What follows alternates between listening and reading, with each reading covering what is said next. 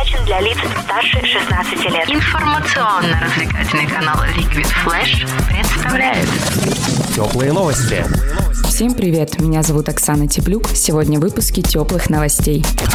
Сведения о выпускниках автошкол соберут в федеральном реестре. Учительница из Кемерово стала человеком года посмертно. В России вдвое выросла популярность фастфуда. И почему женщины живут дольше мужчин. Хочешь больше?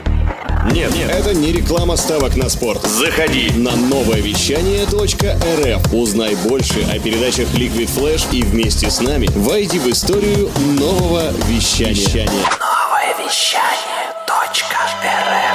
Теплые новости. С нового года автошколы России будут вносить данные о выпускниках в единый реестр, сообщает пресс-служба Роспотребнадзора. Планируется, что с 1 января в действующей системе начнет работать модуль, отвечающий за данные о дополнительном профобразовании и профессиональной переподготовке. Носить сведения о документах будут сами автошколы. Информация из реестра будет предоставляться по запросу любому гражданину или инспектору. Для этого нужно знать не только фамилию, имя, отчество, но и номер свидетельства.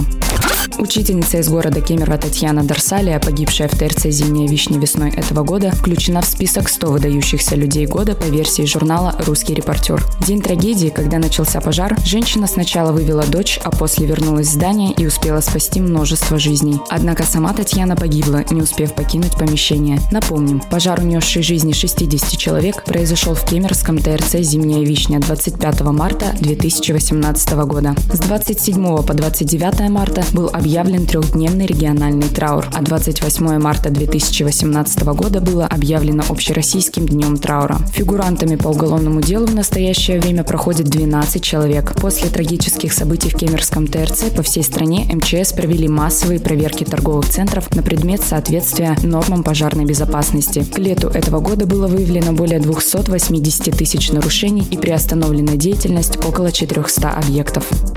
В 2018 году жители России вдвое чаще посещали заведения быстрого питания, но средний чек при этом почти не изменился, сообщает Регнум. Более всего тенденция заметна в Воронеже, Уфе и Перми. Там количество платежей выросло до двух с половиной раз. При этом больше всего тратят на фастфуд жители Екатеринбурга. Средний чек в этом городе составляет 381 рубль. В Москве, напротив, фастфуд стал менее популярен, а средний чек жителей страны составляет 371 рубль.